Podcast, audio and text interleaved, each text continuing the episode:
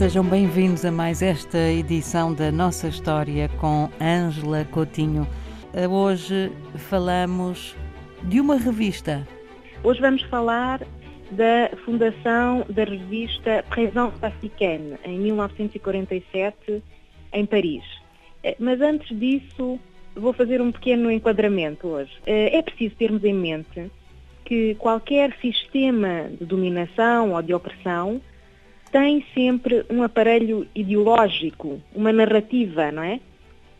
Procura justificar esse, a existência desse próprio sistema, não é? E só assim conseguimos entender a importância que teve a fundação desta revista em 1947 por Alioune Diop, eh, um professor de filosofia senegalês que estava a viver em França, em Paris, não é? Esta revista tinha como subtítulo Revue Culturelle du Monde Noir, Revista Cultural do Mundo Negro, e eh, deu à estampa muitos artigos de grandes intelectuais africanos e europeus eh, nas áreas da política, eh, diversos temas culturais e foi também uma revista literária, a Présence Africaine. E quando fez este hum, enquadramento, queria-nos eh, chamar a atenção para o quê? Para que aspecto? Bom, é, é para a abordagem, não é? A abordagem. Uh, qual é a importância, que importância podemos julgar hoje em dia que terá tido nessa época, em 1947, no final da Segunda Guerra Mundial, não é? A simples fundação de uma revista que era panafricanista, não é? Por isso, Présence Africaine, ou seja, uh, interessava-se por temas de toda a África, na altura, como temos estado a ver, uma África ainda dominada pela colonização, não é? Por diversas potências eh, na Europa. Que importância poderia ter, porque ainda hoje se fala desta revista, entretanto tornou-se uma editora também, a Présence Africaine, que ainda existe e é de prestígio, mas uma revista cuja fundação foi assinalada pela Unesco no seu 50 aniversário. Ora, a importância reside nisso mesmo.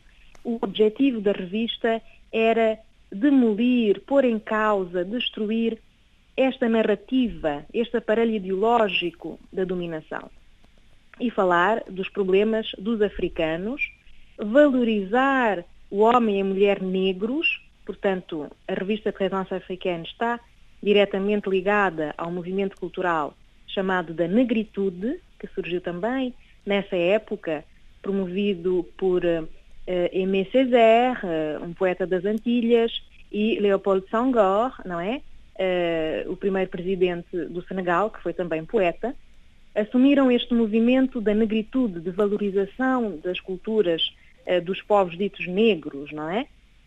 E com certeza já estamos a perceber que a Présence africana era um movimento cultural também anticolonialista e para isso contou com o apoio de, na altura, intelectuais franceses anticolonialistas muito conhecidos como Jean-Paul Sartre, por exemplo, Georges Ballandier, não é?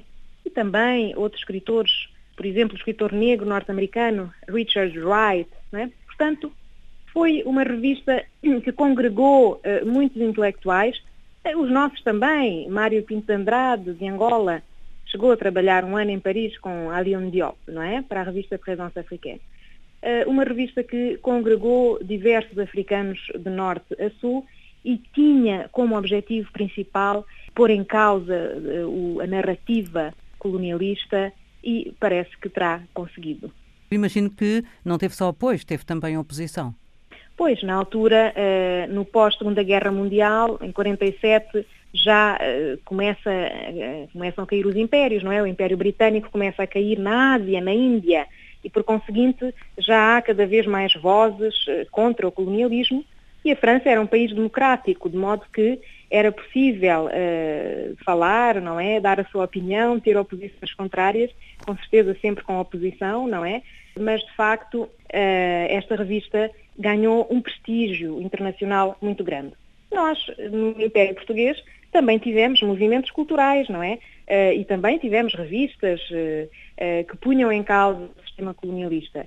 Simplesmente já se sabe, no contexto de uma ditadura fascista, em Portugal havia censura e nos territórios dominados por Portugal também, não é? Ângela, muitíssimo obrigada. Até para a semana. Até para a semana, Ana Paula. Obrigada.